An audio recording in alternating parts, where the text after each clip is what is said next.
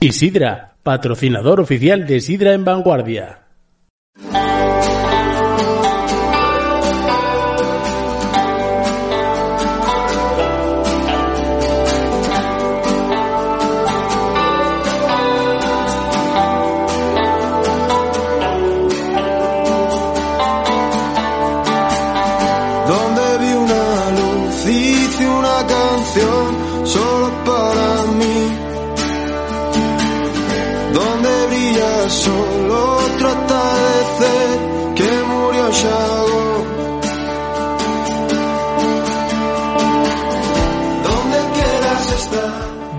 Buenas tardes y bienvenidos como cada, como cada martes a Sidra en Vanguardia, un programa que nos acerca un poco más al sector sidrero.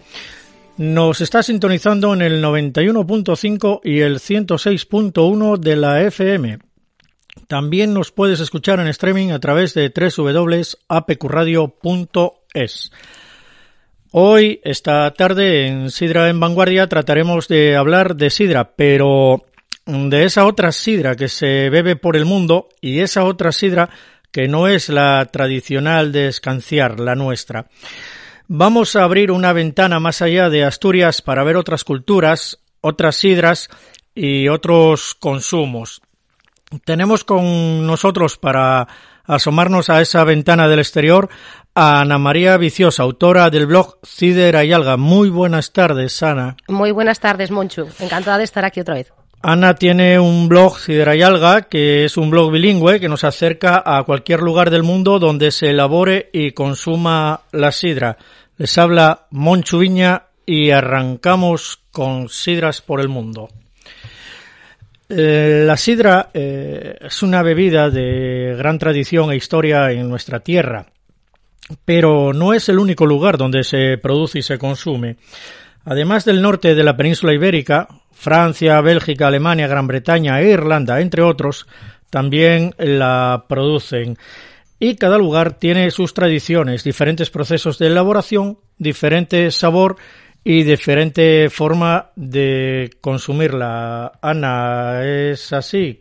En Asturias creemos que la sidra nuestra y la madre de todos los sidres pero vemos que el mundo está repleto de sidras. Sí, bueno, la verdad es que prácticamente en todo el mundo, en todo el mundo se elabora sidra, aunque lo que nosotros consideramos sidra siempre se refiere, o por lo menos siempre parece que tendemos a pensar que es la sidra tradicional de, eh, escanciado.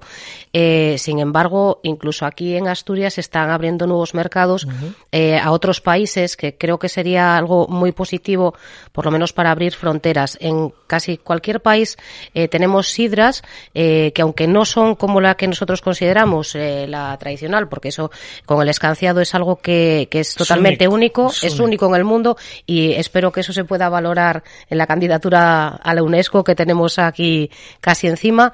Eh, sí que es verdad que la sidra es una bebida que se consume muchísimo en, en todos los países. Eh, incluso yo creo que puede hasta llegar a desbancar a, la cerveza, que es la que estaba copando casi todo este mercado. En esa lucha estamos. Sí, sí, sí, sí. De hecho, hay cerveceras que, eh, bueno, que ya se dedican a la, a la, producción, de, de... sidra mm, y no es nada nuevo. ¿eh? Tenemos aquí muchos ejemplos y, e incluso aquí en España. ¿eh?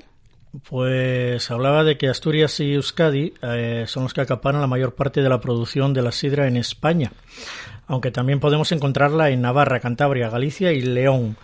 Eh, son provincias que para nosotros nos parece eh, que se dedican a otras cosas, sin embargo también son productores de, de, sidra. No obstante, Francia, Inglaterra e Irlanda son los grandes productores mundiales de sidra.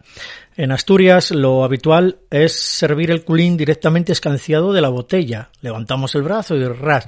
En Euskadi se consume la sidra escanciada directamente de la cupela, que es el tonel en las sidrerías. Exacto. Lo que es el, su popular chot. Sí, lo que sería aquí como la espicha, vamos. Eso. En los pubs irlandeses y británicos se sirve de barril y en la Bretaña francesa se toma en unas pequeñas tazas denominadas bolé, acompañando unos crepes. Como podemos ver, en muchos sitios cada uno tiene su cultura, su forma de consumir la sidra. Nosotros de una manera, los vascos de otra, los franceses de otra, los irlandeses de otra. Mm. Sin embargo, nosotros achacamos a nuestra cultura y al escanciado esa barrera que nos permite salir fuera mm. con nuestra sidra. Sí, efectivamente, sí. Bueno, es que la cultura de la sidra eh, está, eh, vamos, vigente en todo el mundo. Eh, pero es lo que hablamos. Eh, aquí siempre parece que se tiende a pensar que solamente hay un tipo de sidra. Sin embargo, hay muchos yagares, bueno, muchos, hay bastantes yagares, por no decir muchos, que sí que hacen otro tipo, elaboran otro tipo de sidras y que se están empezando a abrir a, a otros, a otros mercados exteriores. Algunos ya llevan varios años ¿eh? y además con, con premios internacionales. Eh, hace nada eh, se celebró el Side World en, en Frankfurt y ahí pues tuvimos premios para, para nuestras sidras asturianas, eh, nada menos que nueve premios para el gaitero eh, y tuvimos también dos para Exner, que es de Finca Gallinal. Eh, incluidos pues sidras aromatizadas, eh, sidras de hielo, sidras con lúpulo y eso pues es un mercado que es, a explorar. Eh, tenemos eh, un mercado tan amplio esperando ahí afuera y que además ya está asentado que no es que vamos a, enseñar o, a exportar algo nuevo, sino que la novedad es que sea de nuestro país o de nuestra región en este caso. Y, es que es, una pena que no, no se valore así. Lo que pasa es que son muy pocos los que salen fuera. Tenemos. Bueno, sí. El mercado asiático eh, lo, tiene básicamente Mayador. efectivamente, que tiene también, bueno, en Japón, en Dubai, eh, bueno, en, en países eh, también musulmanes pues lo que hacen es exportar, perdón, un tipo de sidra sin alcohol. Pero bueno, es eh, eh ahí estamos. el, gaitero, el gaitero, también, efectivamente. Eh, bueno, en, en Estados Unidos también hay hay yagares que, que se presentan con, con sus sidras, pero claro, es muy difícil poder exportar eh, esta sidra tradicional nuestra del escanciado. Eh, es lo que se persigue. Eh, en este caso es aparte buscar un mercado que se, que se dirija especialmente a, a un público más joven que parece que no acaba de entrar por esta sidra tradicional. Más adelante vamos a hablar de ello y ya verás cómo los vamos a enganchar. Los, los tenemos que enganchar. Decía que la sidra tiene bueno, pues eh, distintos sabores, distinta cultura y, y, distintos aromas. Por ejemplo, la sidra elaborada en el norte de Europa es más dorada, con toques anaranjados o marrones. Y, y, más transparente que la nuestra. La sidra vasca presenta tonos amarillentos, incluso verdosos, derivado de las distintas variedades de manzana que se mezclan para lograr el mosto. En Francia, la producción se centra en un 90% en Normandía y Bretaña. El resto se elabora en el Loira, Saboya e Iparralde. La sidra es una bebida muy popular en este país, en Francia. La historia cuenta que el cardenal francés de Perron, arzobispo de Sens, dejó escrito que Francia es deudora a los vascos en el arte de preparar la sidra y en el siglo XVIII un trabajo de agricultura afirmaba que los manzanos de Francia son originarios de Vizcaya. La sidra francesa es más dulce que la vasca, incluso que la asturiana.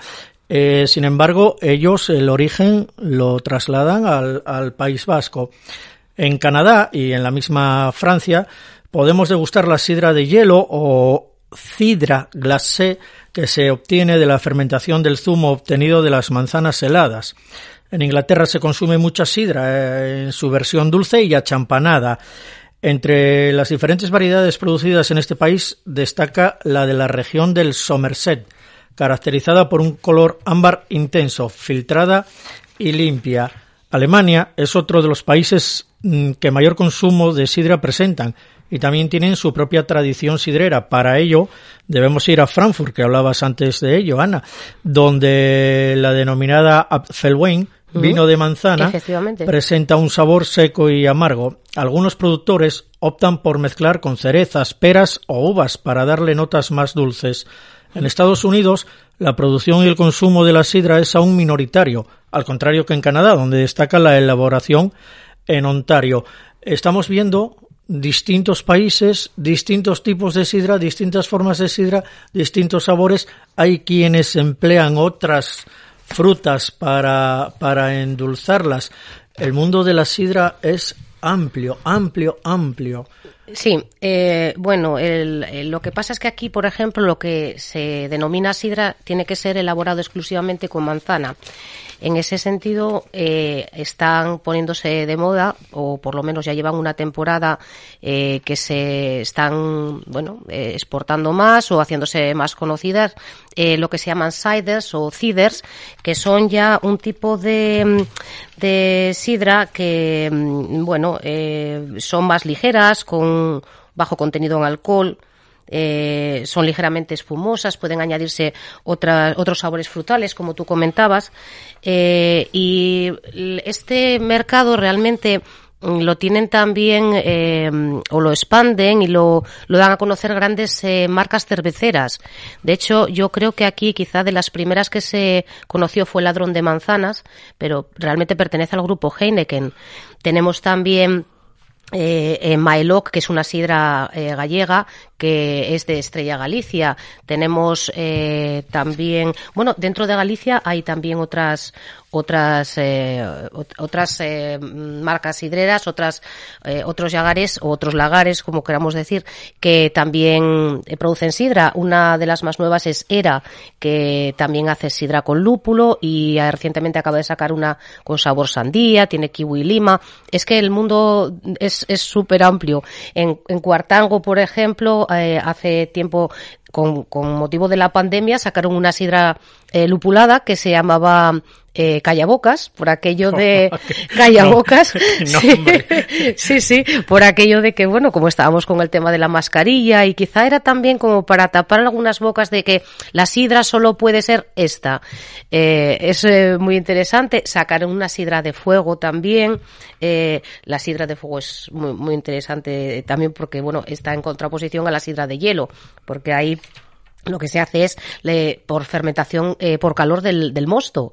Eh, pues Cuartango tenía uno, pero aquí tenemos un ejemplo muy bueno que es Panizales con caldea que la sacaron eh, hace, hace unos años y también tiene mucho éxito porque aunque son sidras que tienen una mayor graduación, son eh, muy eh, son digestivas y se utilizan mm, maridan muy bien, por ejemplo, con postres, y con quesos, efectivamente. No tienen nada que ver con lo que mucha gente considera que es solo la sidra de aquí. Nada que ver. Sí, por eso hablamos hoy y yo quiero eso, quiero acercarme a las sidras del mundo, mm. porque aquí parece ser en Asturias hables de sidra y sin más nos vamos a la botella verde de Escanciar y a la barra del Chigre.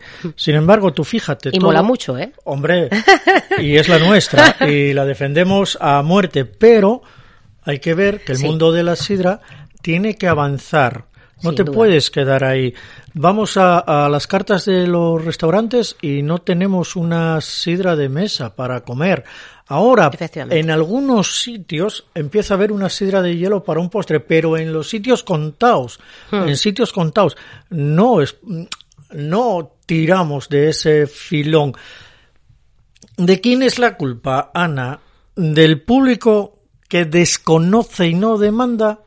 ¿O del llagarero que se queda en la botella verde y no oferta y no tiramos de ella, porque de la botella verde tiramos muchísimo, pero de, y de todo lo demás. A veces en exceso. ¿De quién es esa culpa? ¿A quién culpamos? La palabra clave la acabas de decir y es el desconocimiento.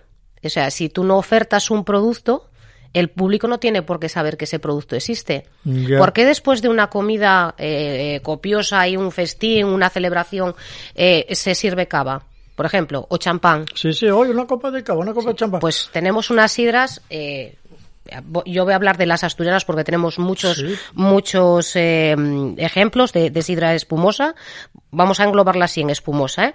¿eh? desde el gaitero, gobernador, Mallador, Norniella, Riestra, Viuda de Angelón, que son fantásticas. Además, son muy diferentes entre sí. Tenemos unas que son con el típico color dorado de la sidra, pero hay otras que son rosadas, que adquieren ese color por la piel de la, de la manzana y tienen un toque eh, muy, muy, muy sabroso.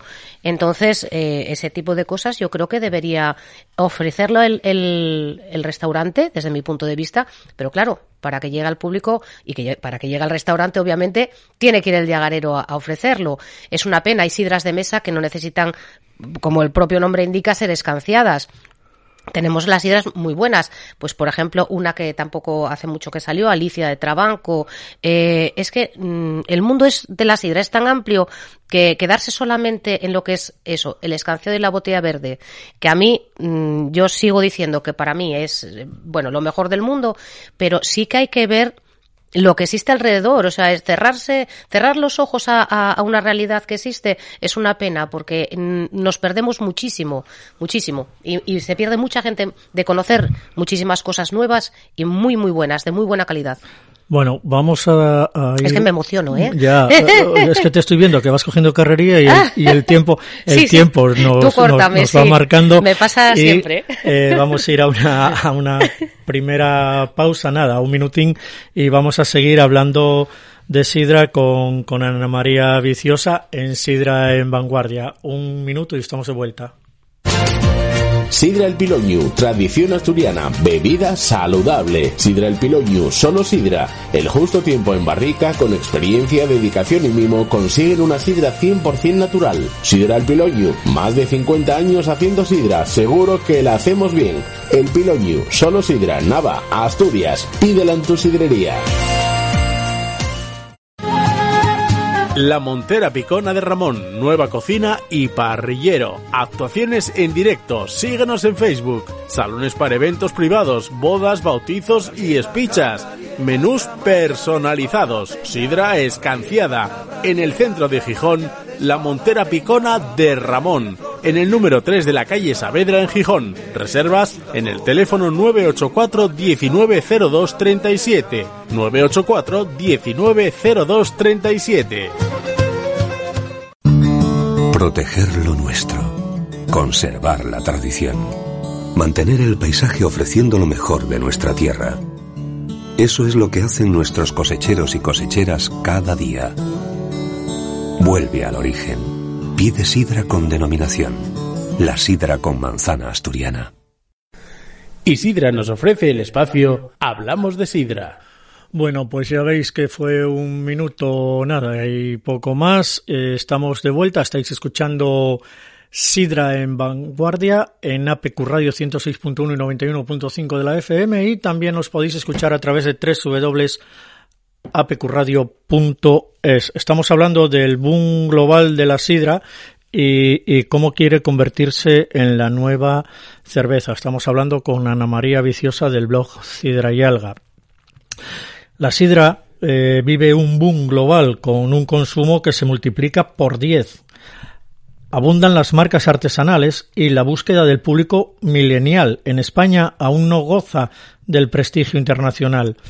No se le dedicaban artículos de lifestyle, nunca fue tendencia ni parecía ser cool, hasta hace unos años que la palabra sidra, en realidad cider, no exactamente lo mismo, empezó a recorrer el planeta en una especie de fiebre pomológica que emulaba algunos tics de la cerveza artesana. Existen razones para ponerse de moda.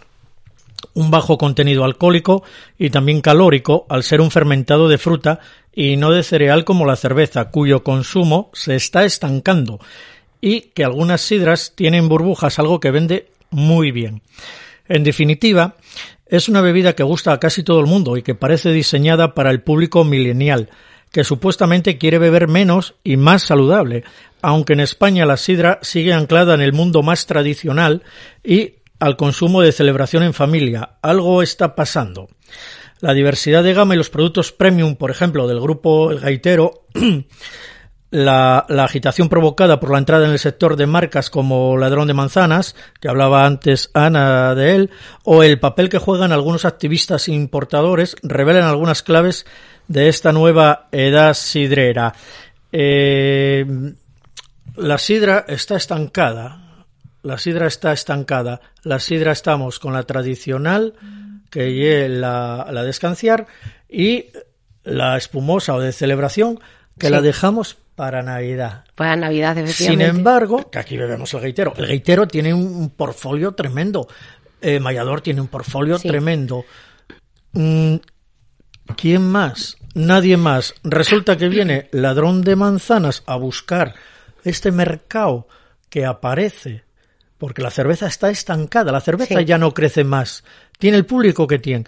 La sidra está creciendo a dos dígitos, pero no encontramos al público. Y llega la, la cervecera, que es más lista que, que, los sidreros, e inventa un, un refresco con un poco de alcohol, llámalo ladrón de manzanas, llámalo como quieras, para un público determinado. ¿Qué estamos haciendo mal, Ana, los llagareros asturianos, vascos y demás, que no llegamos a ese público? Hombre, yo creo que la promoción eh, es, básica. Lo que pasa es que los nombres eh, de las grandes cerveceras pesan mucho. Estábamos hablando antes que, es Heineken, es Carlsberg, es Stella Artois, es eh, Mau, San Miguel, Estrella Galicia pero yo creo que se va abriendo más mercado porque la gente está empezando a conocer pues sabores distintos y otros tipos de sidra. Por ejemplo, ahora para el verano hay, hay estas sidras saborizadas eh, son muy refrescantes, contienen poco alcohol, entonces también pues invitan a beber más, es como tú dices, es casi como una especie de, que me perdonen, pero como una especie de refresco, en el sentido de refrescar con sabor y tienen sabores muy, muy ricos, eh, sin ser tampoco en plan eh, sidra con, con bueno eh, lupulada o con lúpulo porque hay varias de esas ¿eh?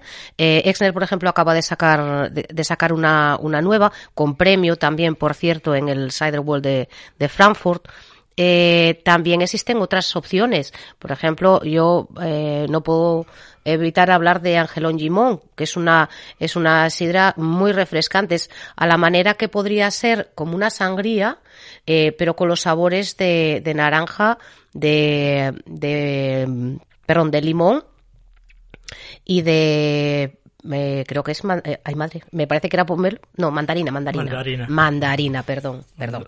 Eh, pero sí y es eh, muy refrescante igual que hay otras muchas. Eh, comentaba también en Galicia era está eh, pegando bastante fuerte y está exportando tienen esos sidras con con sabores pues frescos lima kiwi sandía Cosas que dices tú, ah, pero es que esto no es sidra. Bueno, es otra manera de, de, elaborar sidra y otra manera de, eh, de, de, dirigirse a otro público pues que no acaba de entrar por, por nuestra sidra tradicional.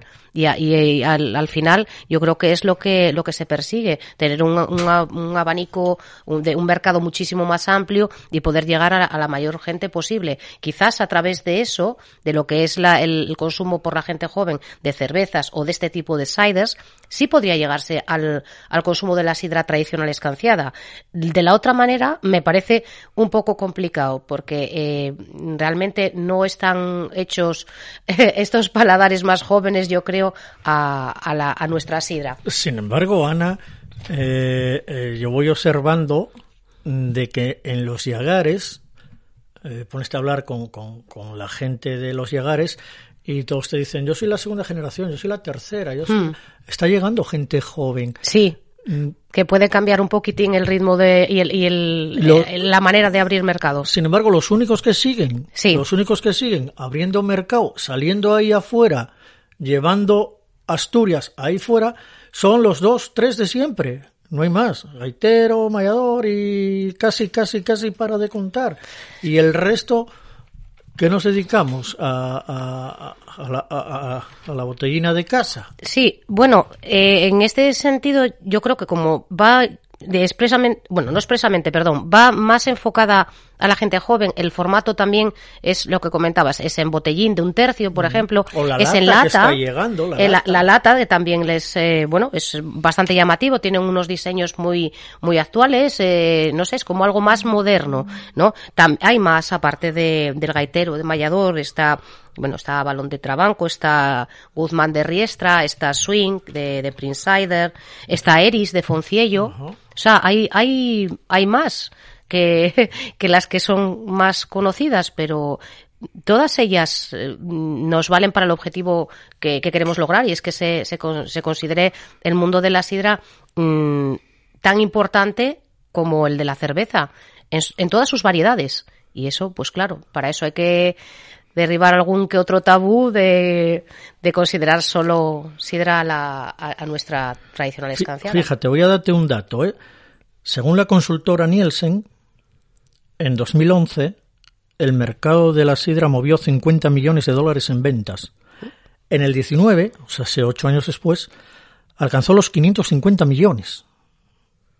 Mm. Es la, es la leche, cómo, Eh, sí. cómo creció el mercado de la sidra en el mundo y en Asturias. Eh, pero es, es que siempre es, es lo mismo. Realmente aquí nosotros asociamos sidra a, la botella verde. Eh, en España, eh, yo tengo datos también de 2019. eh, era una tendencia el empezar a tomar este tipo de sidras, eh, 97 millones de litros, era un 4,25 con respecto al año pasado y un, eh, o el año anterior, mejor dicho, y un 9% más desde 2017 y sigue creciendo. Entonces, eh, mm, creo que es eso, el, el no querer abrir un poco la mente a otros, a, a otros conceptos de, de sidra. Puede Acabes, ser eso. acabes de pegar con la porra en Sí. el sitio indicado. La mente. Ya, pero es que cambiar las mentes a veces es muy complicado. En la gente mayor no, los que, los que, los que ya tienen 70 años, que lleven toda la vida en el Yagar, no. Pero estas La- nuevas generaciones ya. que están llegando, hay muy pocos que traen la mente abierta, muy pocos. Mire, yo te voy a comentar una cosa de algo que estoy intentando hacer y, y no sé realmente cómo enfocarlo. Y es, eh, tú vas, eh, cada vez hay eh, la- el concepto de cervecería, perdón, que había antes. Bueno, pues eso, se, eh, se centraba en las sidras eh, de barril o de, de, de, charno y también las de las de botella que casi siempre casi siempre eran eran cervezas extranjeras. Eh, ahora hay muchas más eh, cervecerías que tienen su, su propia sidra que dicen de bodega por ejemplo el, el caso de Estrella. Eh, ¿por qué de esa eh, de barril no se pueden eh, eh, echar no solamente cerveza, sino también sidras, como es tradicional en lo que se hace en, en Reino Unido. Ese mercado a mí me gustaría que llegase a ese tipo de, de establecimientos, porque es ahí donde va la gente joven. Y si tú le ofreces algo yo creo que sí, eh, no tendría ningún problema decir, oye, pues vamos a probar, es algo distinto, un precio eh, asequible, eh, asequible dentro de, de la, de- vamos, de- en comparanza con lo que puede ser una cerveza. Eso, pero si no se, si no se ofrece, porque no hay promoción de, de un tipo de, de y decir, oye, mira, pues eh, prueba esto y no lo sé. Yo me acuerdo de algún vermú que me daban una, una lata de mejillones. Y dices tú, bueno, pues oye, mira, bárbaro, el vermú completo. No quiero decir que haya que dar algo de comida, pero sí promocionarlo de algo que sea atractivo. Que a la gente diga, oye, vamos a probar lo que más da. Y si me gusta, Claro. es eso. Pues hablamos eso, de que, de que la sidra estaba creciendo eh, mucho, eh, de los 50 millones de dólares del 2011 a los 550 en el 19. y ninguna bebida experimentó una subida tan desaforada. Hablamos de un fenómeno global que va desde Canadá a Nueva Zelanda, desde México a Europa, donde caben estilos diferenciados, marcados por las variedades de sus manzanas, más amargas las del Reino Unido y Francia, más ácidas las de Alemania, Austria o España, donde las ventas en supermercados subieron un 18%, que no está mal. Supermercado. sí. Bien es cierto que hay que tener en cuenta que la pandemia hizo también ese trabajo al cerrarnos la restauración. Entonces, no nos quedó nada más que el canal eh, retail de alimentación y por eso hay estos datos tan, tan, tan altos, porque un 18% de crecimiento es un crecimiento bastante, bastante importante. Se alcanzaron unos 66 millones de euros de, de- de la venta de la sidra, no está mal. Países sidreros, todos estos últimos que están siendo barridos en entusiasmo por los países nórdicos y de Europa del Este. Cada vez en, en- en los países nórdicos Sí. y en el este, cada vez hay, hay más Sí. cultura sidrera. Eh, todo empezó en Estados Unidos, allá en el 2012. Nacía la marca Angry Orchard, propiedad del gigante cervecero de Boston Beer Company, que es la matriz de Samuel Adams. Y de golpe se convirtió en la mayor sidrera del país, con una producción industrial de unos 22 millones de litros. Ahí es nada. La mayoría facturado para latas baratas, pero con el músculo para gastar 10 millones de dólares en su fábrica de Walden, New York, e iniciar un negocio de sidraturismo. Y entregaban el juguete a Ryan Bark para que diseñara sus caprichos a 30 dólares la botella de colección. Ojo, siendo una sidra muy parecida a la asturiana, que aquí se vende a 3 euros.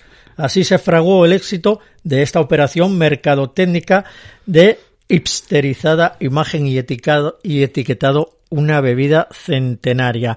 Es decir, nos falta nos falta esa capacidad de marketing, Mm. como el tío preparaba las botellas y las vendía a Sí. 30 dólares. Un Bueno, es producto que- que... era por la botella, el etiquetado, Sí. la imagen, cuánto vale la imagen, cuánto vale el etiquetado, cuánto vale todo. Aquí nos estamos Es que, ah, pegando, Ana. Sí, pero es que además eh, Angry Orchard tiene una, una sidra que es un guiño a Asturias que se llama Edu y es en honor a, a- a Edu Vázquez Coto, a Edu Cider Guerrilla o Cider Guerrilla. ¿eh? y fíjate, y también consigue premios internacionales. Entonces, eh, ya no es una cuestión solo de, de premios, pero bueno, también es un tirón importante para, para poder vender o llegar a, a otros mercados. Entonces, bueno, me imagino que, no sé, habrá que cambiar alguna, de alguna forma Alguna la promoción, alguna estrategia, sí, efectivamente, Bueno, diferente. aquí eh, estos en Nueva York, por ejemplo, Sí. eh, iniciaron el negocio de sidraturismo. Aquí acabamos de empezar con ello. Ya, Hace poquito que Sí, estamos sí. con el sidraturismo, los llevamos por lagares, damos unas rutas por fincas sí. y ahí Muy vamos. interesante, por cierto, sí. Claro, es que mm, vamos a ver, eh, el marketing, la publicidad, todas estas campañas que se hacen son muy son muy importantes para lanzar determinados productos y más y me, Sí, y más me unos productos como un producto Claro, como la sidra. Quizá es que también se, se entiende que siempre llega al consumidor final a través de, de un establecimiento, de, un, de una sidrería. Eh, a la gente cada vez más se interesa mm, en el proceso eh, de elaboración para visitar llagares, eh, en pomaradas para ver las diferentes eh, variedades de, de manzana que se utilizan para hacer sidras. O sea, eh, creo que empieza a haber un- una mayor afición a conocer un poco más desde dentro el mundo de la sidra. Y eso es, es, es muy bueno, siempre. Sí. Eh, eh, compañías como Downis también se apuntaron al carro de la craft cider sin filtrar en formato de latas, incluso con productos de temporada como el pomelo, la piña o la calabaza, que no son sidras, pero ahí están incluidas en las craft cider. Entonces, ¿qué pasa con España y su sidra? Una que siempre ha estado asociada al ritual del escanciado, que es marca España, pero que en el mundo no ha gozado de reconocimiento hasta hace cuatro días. A pesar de la vocación exportadora del gaitero, presente en 30 países gracias a productos como Chip, es una bebida espumosa de sabores con base de zumo de manzana, o Montbassard, que son vinos espumosos de gran aceptación en el Caribe. Mm, España no arrancamos. Yo sigo incidiendo, no arrancamos. Eh, Sidra, asturiana, levantando el brazo. Pero eh, mm, sí, eh, yo creo, de todas formas, eh, eh, el tema de los de los grandes concursos internacionales, las grandes competiciones eh, donde se lleva sidra asturiana que muchas veces también incluye la sidra tradicional, pero se incluyen otras, como puede ser la sidra de hielo. La sidra de hielo del gaitero 1898, por ejemplo, tiene conseguidos muchos premios. Bodegas Masabeu con Valverán 20 manzanas también tiene conseguidos muchos premios. Eh, eh, como sidras espumosas, pues eh, Guzmán Riestra. Eh, bueno, y otras, y otras tantas, vamos. Es que no quiero, me van a quedar en el tintero muchos y se me van a enfadar, pero sí es verdad que hay otro tipo de sidras que sí que triunfan mucho más afuera. Hombre, Cortina, por ejemplo, también con su sidra de hielo, eh, en, también el Cider World en el 2019, eh, en las competiciones de los grandes lagos, que eh, Mallador quedó como best, best in class, que es eh, como el, el ganador en, en todas las categorías, eh, pues afuera yo creo que se reconoce muchísimo más ese En esfuerzo casa. que en casa, pero es, es lo de siempre, aquí siempre nos pasa igual. Sí, nos pasa igual, porque Sí. mira, al menos ya empieza a aparecer en los papeles in Bible, que ya la Biblia anglosajona de la cultura líquida, acaba de dedicar una- un vibrante reportaje a la sidra española, tanto la asturiana como el sagardo vasco. En él se pone énfasis en su- en su condición social que, que el virus eh, ha visto amenazada. Apunta a que mientras el vino natural brilla en el universo vinícola, La sidra natural española no parece coger vuelo, sigue sin ser glamurosa. Tú fíjate Hmm. lo que nos dicen fuera, nos tienen en cuenta, pero tú fíjate el reportaje. Nos dicen que el vino, a pesar de que también tuvo, porque aquí estamos cogiéndonos a, a la pandemia también, ¿eh? El vino, a pesar de, de, de- a pesar de la pandemia también, está el vino natural, hablo, ¿eh? El vino natural brilla en el universo vinícola. La sidra natural española no coge, no coge vuelo, coge vuelo otras sidras, las de fuera Mm. que hay un mercado ahí muy jugoso y lo están estrujando y nosotros aquí pues a verlas venir. Estamos eh, con la candidatura raro, ¿eh? a la UNESCO, qué raro, ¿eh? Qué raro, ¿eh? Estamos con la candidatura a la UNESCO. Ya, no somos sí. capaces a sacar nuestra DOP a Madrid, joder. No te digo, no lo sacamos fuera. Hay que hacerlo todo en casa. Pero si el asturiano ya sabe lo que tiene en casa, Claro. hay que hacer otros productos, hay que salir ahí fuera, hay que comer ese mercado, hay que buscar nuevos clientes, hay que ir a por estos millennials. Yo, yo creo que tenemos un poco como de complejo. eh, de que lo que nosotros eh, o, o en otros sitios se considera algo especial, eh, autóctono, auténtico, mm, o que tiene un valor eh, en sí mismo, ya incluso con el rito del escanciado, eh, por ejemplo, eh, no digo solo eso, sino bueno, nuestra sidra es, es totalmente distinta a las ciders, no tiene nada que ver. La sidra me refiero a, a la tradicional. Eh, afuera se valora siempre mucho más. Nosotros es como, me da la impresión como que tenemos miedo de que, de que se nos considere como se consideró Sí, la sidra sí. mucho tiempo, que era como la bebida de los pobres, como Eso. la de... Mira, decía lo, decía sí. lo Tano Collada, que es Es que sommelier es y enólogo pena. del grupo no. Gaitero. Decía Tano Collada, la sidra siempre fue el champán de los pobres. Sí, ¿ves? Pero también dice que la gente sigue queriendo algo que valga 1,5 euros. Ah, bueno, Como eh, eh, vamos, es que lo que Claro. toque el bolsillo, obviamente, sí. Sí, pero una te pide una botella de cava y no te preguntan el precio. No. Una botella de sidra. Jolín, ¿cómo me cobres? Una copina de vino, tres euros. O no sé ni lo que valen, pero por ahí andaba si fuera un poquitín decente de 2,50, 3 euros. Sin embargo, no por ello cejan las iniciativas de calidad, ¿eh? no, no, no, menos mal. Si, si afuera encontramos sidras mezcladas con membrillo como la alemana Ah, Sidonia, sí, Sidonia, o, uf, o video- biodinámicas como la italiana Floribunda, aquí las tenemos de jengibre o de postre, latas carbonatadas con toques de miel, sidras con aportes cítricos y florales y hasta vermús de sidra natural. Es la pugna entre el saber de siempre y la adaptación a los nuevos mercados Eh, globales. Es verdad, no hablamos de las compuestas de sidra también, o lo que se, se conoce comúnmente como vermouth de sidra, que también los tenemos muy buenos. Sí, es otro tipo de sidra de aperitivo que es pues fantástico. Y, Claro. y- y- y hay mucha diferencia entre Son unas y productos, otras. pero que no sabemos manejarlos. O no queremos, o no podemos, o no nos apetece meter la mano en el bolsillo y hacer estas campañas. Ay, claro, es que no es lo mismo. marketing. Entonces, el, el No llagarero mismo, o el claro. de casa igual tiene algo de culpa de no arrear con, con estos nuevos productos. Mm, ya, bueno, supongo que también ahora mismo tiene mucho que ver la situación que, que estamos viviendo, pero a ver, es que en el momento que tenda- entendamos que un producto como puede ser una sidra de hielo o una, una sidra de fuego o, un- o una compuesta de sidra mm, tiene otro valor, no, no me refiero solo en, en calidad, sino monetario, eh, pues habremos avanzado. No puede costar lo mismo, no cuesta lo mismo un, un cartón de Don Simón que, que un, un vino de, no sé, eh, un Chardonnay, por ejemplo.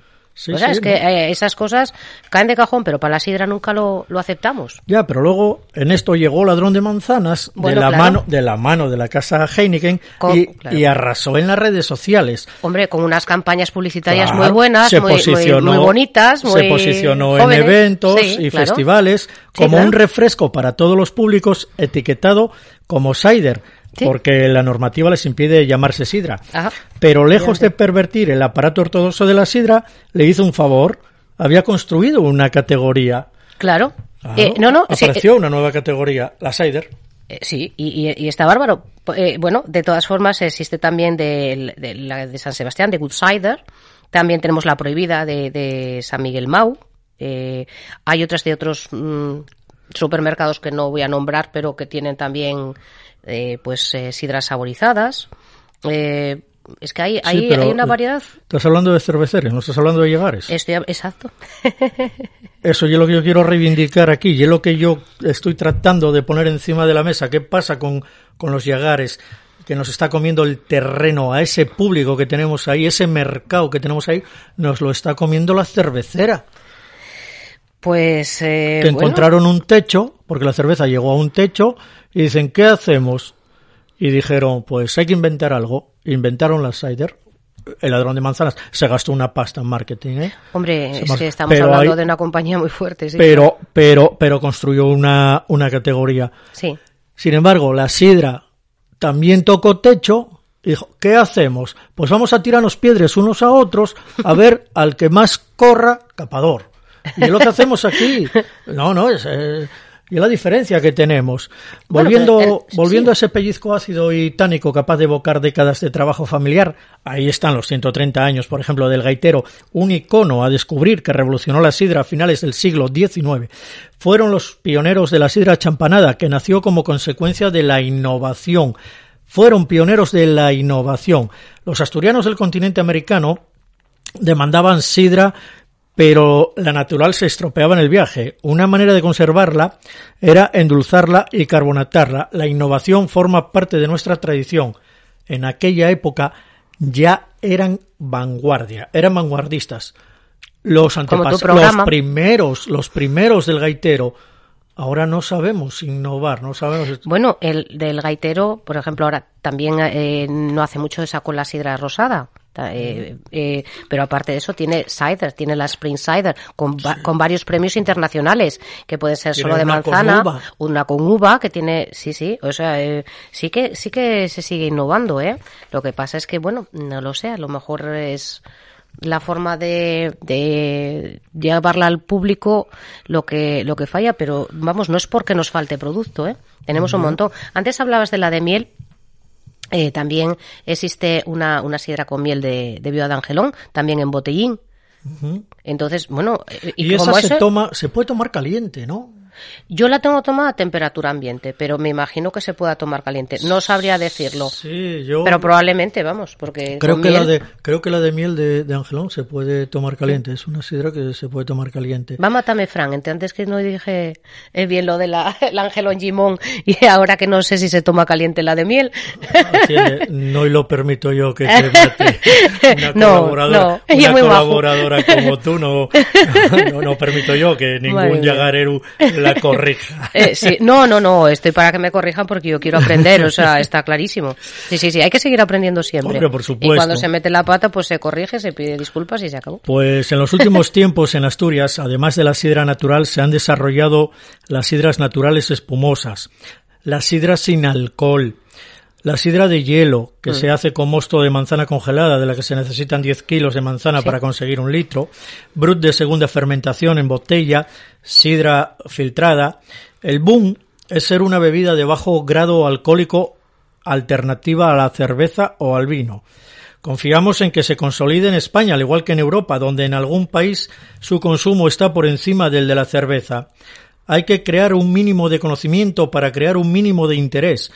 La sidra es una bebida que a nadie disgusta. Para el millennial es redonda. Y fíjate todo lo que tenemos en Asturias y no somos llegar a ese, no somos capaces de llegar a ese mercado, de llegar a, a, ese público. El millennial que anda rascando el bolsillo, la sidra y un producto barato, beben cerveza. Ya, lo que pasa es que con un botellín de cerveza igual se tiran una hora con una botella de sidra eh, no lo creo. A lo mejor es por eso, porque lo ven que dices, bueno, no es una botella lo que vas a consumir. Sobre todo si estás entre amigos, bueno, una hora o hay gente que más, pero quiero decir, como lo bebes a tu ritmo, no lo sé. Es, son maneras de, de ver las, pues, las cosas diferentes. Yo creo que, mm, que lo que falta es promoción. Por eso, eso, en estas, perdón, estas cervecerías que hay eh, eh, promociones de otro tipo, ¿por qué no se puede promocionar? Bien es cierto que mm. estas eh, cerveceras que ya son multinacionales. No, no, me refiero a cervecerías, no cerveceras. O sea, lo que son establecimientos. Sí, bueno. Pero yo digo que todos estos, las, las, las cerveceras que son las que están sacando la cider, que es una sidra nos están comiendo el mercado a los yagares. Bien es cierto que ellos son un transatlántico y nosotros todavía vamos en bote de remos, porque ellos gastan mm, cantidades enormes en, marketing y aquí estamos mirando el último céntimo. También es cierto que no podemos avanzar porque si quieres subir cinco céntimos una botella de sidra. bueno, sabes que hay revolución. Hay una revolución. Mm. Mm, el público, ¿por qué el público nuestro no lo valora lo nuestro como lo, como lo otro? Porque la cider está creciendo en todo el mundo. Es que eh, la sidra en general, eh, la sidra, hablo de todo, todo el portfolio de la sidra, está creciendo a dos dígitos la sidra asturiana no crece ni a dos dígitos, ni a uno, ni a medio. Eso es, así de claro. Así que, bueno, eh, llegamos a un momento que tenemos que ir a un último corte publicitario porque de algo tenemos que vivir. Eh, nada, en unos segundos estamos de vuelta. Proteger lo nuestro. Conservar la tradición. Mantener el paisaje ofreciendo lo mejor de nuestra tierra. Eso es lo que hacen nuestros cosecheros y cosecheras cada día. Vuelve al origen. Pide sidra con denominación. La sidra con manzana asturiana. La Montera Picona de Ramón, nueva cocina y parrillero. Actuaciones en directo. Síguenos en Facebook. Salones para eventos privados, bodas, bautizos y espichas. Menús personalizados. Sidra escanciada. En el centro de Gijón, la Montera Picona de Ramón. En el número 3 de la calle Saavedra en Gijón. Reservas en el teléfono 984 190237. 984 190237. Sidra El Piloñu, tradición asturiana, bebida saludable. Sidra El Piloñu, solo sidra. El justo tiempo en barrica, con experiencia, dedicación y mimo, consiguen una sidra 100% natural. Sidra El Piloñu, más de 50 años haciendo sidra, seguro que la hacemos bien. El Piloñu, solo sidra, Nava, Asturias, pídela en tu sidrería. Y sidra patrocinador oficial de Sidra en Vanguardia. Bueno, pues eh, esta era la última pausa publicitaria. Estás escuchando Sidra en Vanguardia en APQ Radio 106.1 y 91.5 de la FM. Y arrancamos la, la recta final. Estamos compartiendo mesa con Ana María Viciosa, el, autora del blog Sidra y Alga, un blog bilingüe y eh, si algo bueno tiene Ana María es que es conocedora de las sidras que hay por el mundo. Ana, eh, ponos aquí encima de la mesa algunas otras sidras, otros lugares, otras culturas bueno, yo tengo eh, la suerte de haber eh, empezado a colaborar hace unos años con el Salón Internacional de Sidras de Gala, con el SISGA, que organiza la Fundación Asturias 21. Por cierto, lo tenemos próximo, ¿se presentó o algo así ya? Sí, sí, ya tiene fecha, sí, sí, sí. Sí, ya tiene fecha, ¿no? Sí. Sí, es el último fin de semana de septiembre, mm. eh, unos días de, octubre. Y, mm, y, sí, pues eh, cada vez hay más aceptación eh, de lagares de, de todo el mundo. Eh, que preguntan cuándo, cuándo es el, pues la, próxima edición, eh, ya estamos en contacto con ellos. Y bueno, hay cosas pues sorprendentes. Eh, yo recuerdo hace unos años cuando vi por primera vez la sidra de Japón, eh, eh, sí, pues. Y un japonés escanciando. Y un japonés, con kimono además. Con kimono. Sí, sí, sí, vamos, eh, Tatsuro, un guiño para ti, a ver cuándo nos vemos. Conocí sidras de, de Sudáfrica, de Ciudad del Cabo, Cholí.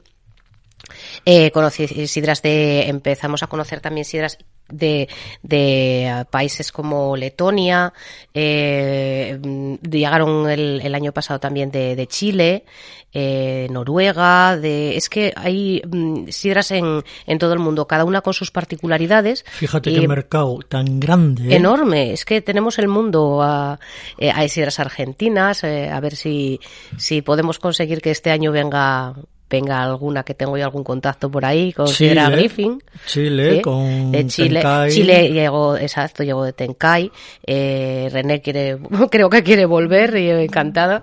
Eh, y bueno yo creo que, que todos en, en general porque bueno aportan una visión distinta, eh, se dan a conocer, eh, el público pues acude pues por lo llamativo de la eh, de, lo, de lo que representa una edición de, sidras de, todo el mundo, en donde se dan cuenta que hay mundo más allá de, lo nuestro. Igualmente ellos vienen aquí, claro, están encantados con, nuestra tradición.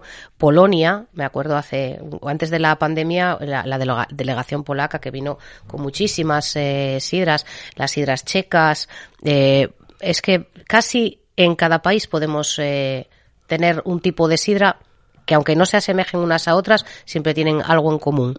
Entonces, bueno, todo eso hay que hay que potenciarlo, igual que lo nuestro fuera, lo de fuera adentro. lo de fuera quizás esa es una eh, quizá pueda ser esa una manera de que la gente de aquí eh, se abra un poquitín a conceptos nuevos de sidra, porque claro, la sidra que viene de otros países, bueno, puede ser eso, más, más dulce, tipo la, la de Normandía, la de Bretaña.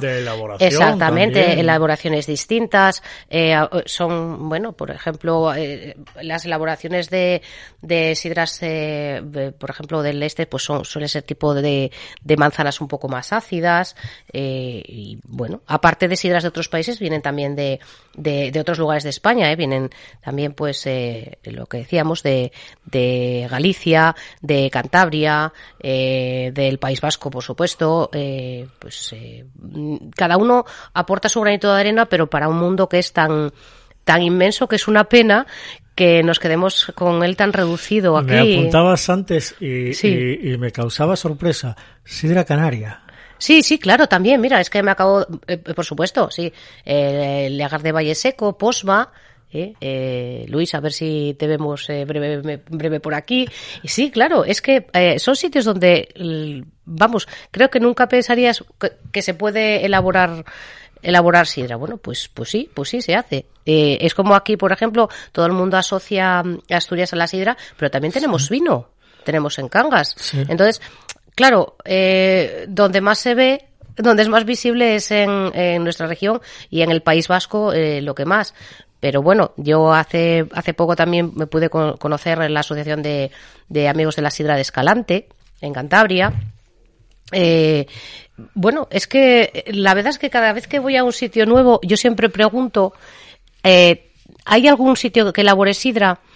Eh, yo, por ejemplo, tengo ah, hablado con gente italiana que no sabe que en Italia, en el Valle de Aosta, hay una, hay, hay sidra. ¿Eh? fue mi primera, mi primera, eh, mi primer contacto con, con la sidra de, de, fuera en el stand que, que llevaba Maley.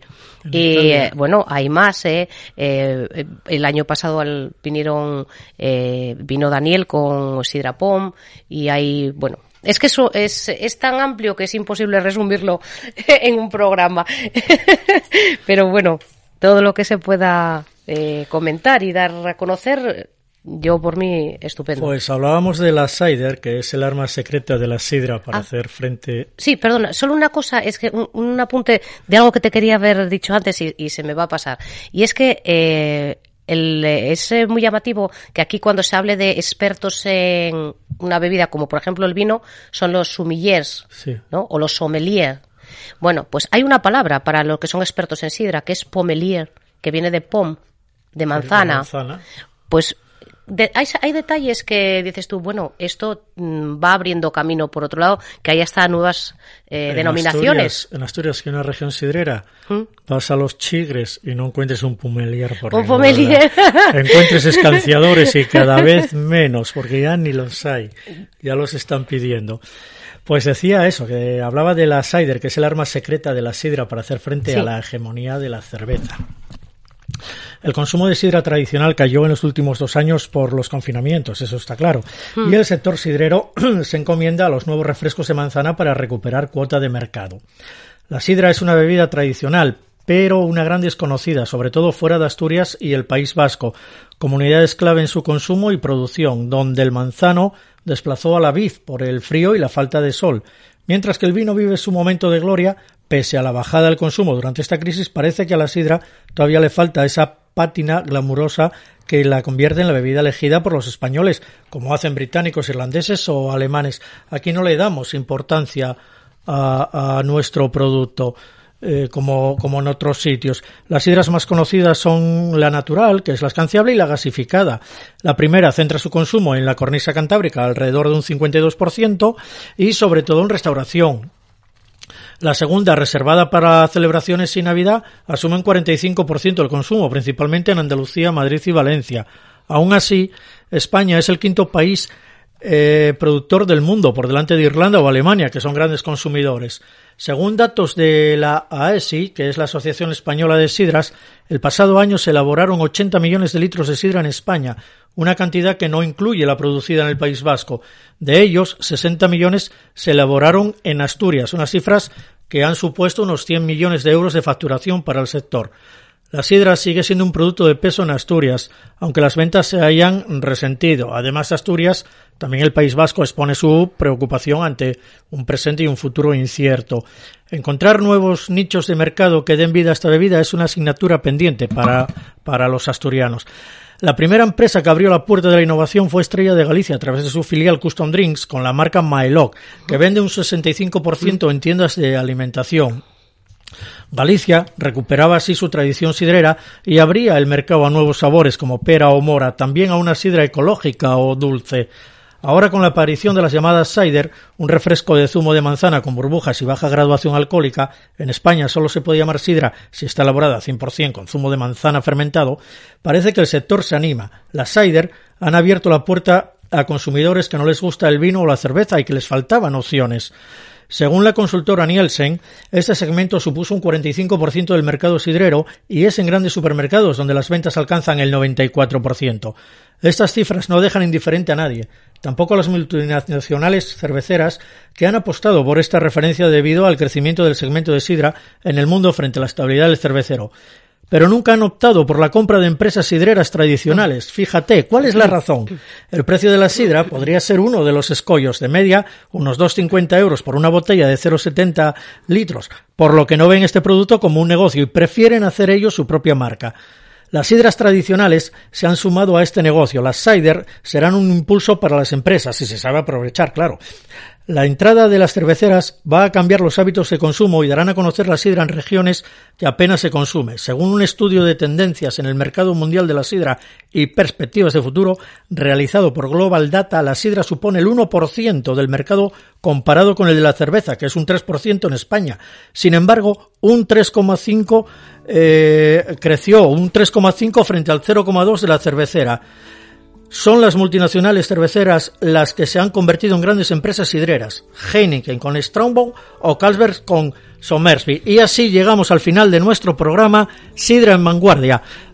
Os esperamos el próximo martes hablando de sidra con las gentes del sector. Quiero agradecerles que nos acompañen una hora cada semana hablando de sidra. Quiero agradecer muy mucho a Ana María Viciosa que haya compartido esta hora de radio hablando de sidra. Muchas gracias a vosotros. Nosotros, Ana. Este estudio se engalana para recibirte. Siempre Hoy, es, un, bueno. es un placer escucharte hablar de Sidra por toda tu sabiduría.